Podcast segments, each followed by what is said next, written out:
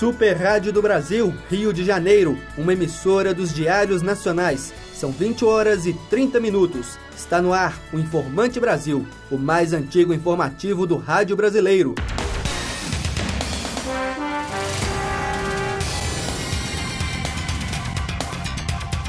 Boa noite, aqui quem fala é o Informante Brasil, um serviço público brasileiro dos Diários Nacionais e do Banco O Cruzeiro.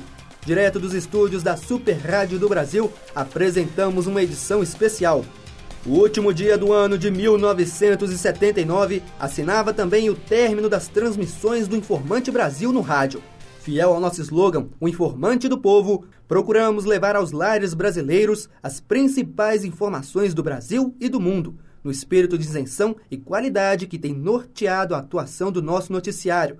Queremos desejar um feliz ano de 1980 para os nossos telespectadores. E atenção! Durante 45 anos, o Informante Brasil, o Informante do Povo, esteve presente nos principais acontecimentos do Brasil e do mundo. Entrando no ar pela primeira vez no primeiro dia de janeiro de 1934, em seus primeiros anos de vida, o Informante Brasil foi sempre o primeiro a dar informações sobre o governo federal de Getúlio Vargas e o Estado Novo. Participou da cobertura da Segunda Guerra Mundial. E assim, em sua última edição radiofônica, o Informante Brasil recorda as mais relevantes notícias entre as décadas de 1930 a 1970. Década de 30. 1936. Começa a ser transmitido o programa Hora do Brasil por decreto do governo federal, terá duração de uma hora e transmissão de notícias relacionadas ao governo e ao Brasil em geral. 1938. Estreia o programa de Henrique F. Domingues, Curiosidades Musicais. Com roteiro pronto e ensaiado, o programa conta com muitas atrações e interação com o público. Década de 40. 1941. A primeira radionovela começa a ser transmitida pela Rádio Nacional do Rio de Janeiro. Patrocinado pelo creme dental Colgate, a trama de Em Busca da Felicidade conta a história e os dramas de uma família de classe média alta. Baseada na obra original do cubano Leandro Blanco e adaptada por Gilberto Martins, a novela promete ser um grande sucesso de audiência. Aviões de guerra da Alemanha atacaram dia 28 de agosto a região da Normandia, na França. É o que informa Romeu Fernandes, repórter do mais novo noticiário da Rádio Nacional do Rio de Janeiro o repórter S. Patrocinado pela empresa S, fazendo mais do que apenas ler notícias já publicadas em jornais impressos, o programa se propõe a cobrir principalmente o envolvimento do Brasil na Segunda Guerra Mundial. Década de 50. Inaugurada a primeira emissora de televisão da América Latina e do Brasil, a TV Tupi, sediada em São Paulo. O empresário Assis Chateaubriand foi o responsável pela instalação da emissora de televisão, Cerca de 200 televisores foram importados e instalados em pontos estratégicos da cidade de São Paulo.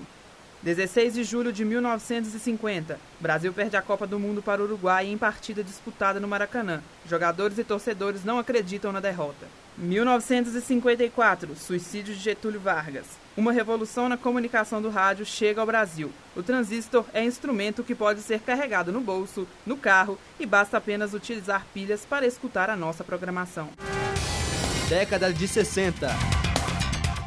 25 de agosto de 1961.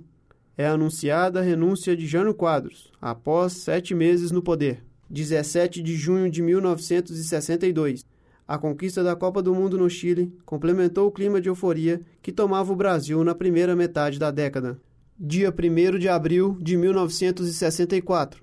O golpe militar no Brasil derruba o então presidente João Goulart.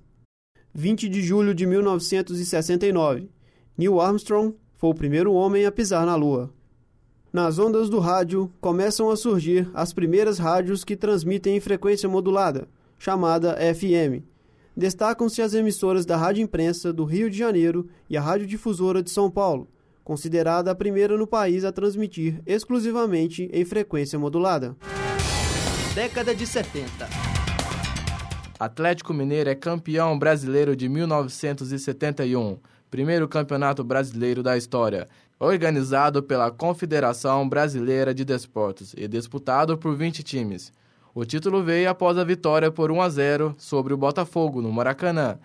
O time, comandado por Tele Santana, desbancou favoritos como Cruzeiro, Santos e São Paulo. Na competição, o Atlético Mineiro marcou 39 gols, sendo 15 deles marcados pelo artilheiro do campeonato e craque do Galo, Dadá Maravilha. 1975. Criada a Rádio Brás, empresa governamental desenvolvida para gerir todas as emissoras de rádio e televisão espalhadas pelo país. Durante todo este tempo no ar, o Informante Brasil conquistou os brasileiros, sempre presente nas casas e nos rádios portáteis de cada telespectador. O Informante Brasil, informante do povo, encerra aqui o seu período de apresentações através da Super Rádio Brasil. E deixamos vocês com um jingle de Feliz Ano Novo da Rádio Cidade. Feliz 1980. Estou de volta para dizer que o ano novo já chegou. É tempo de esperança e de boa vibração. É hora de fazer o que manda o coração. E a turma da cidade continua com você. A música, o papo certo e tudo aquilo que você quer saber. Alô, alô Ivan, Paulo Martins, Sim. Sérgio Luiz e Oi? Sandoval. É o que, meu filho? Opa. Paulo Roberto Ah, e o Romilson no final. Papai do céu, este ano eu preciso melhorar. Papai do céu, amor, amor. Muito amor nesta década de 80. É mesmo? Eu só quero que a alegria seja grande, seja imensa e que a saudade se transforme em presença. Machulei. Tá na hora de parar, de sentir e entender. É hora de sorrir, é hora de viver. Tá na hora de gritar. O ano novo já chegou. E tudo que é ruim, o ano velho já levou. Ano novo,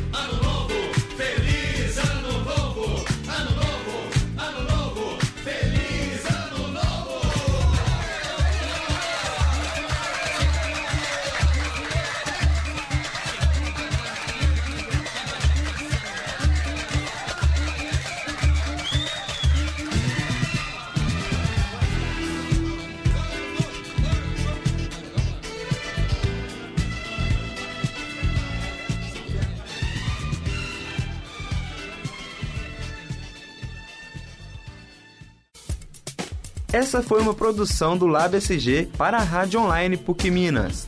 Ouça mais em fca.pucminas.br barra rádio.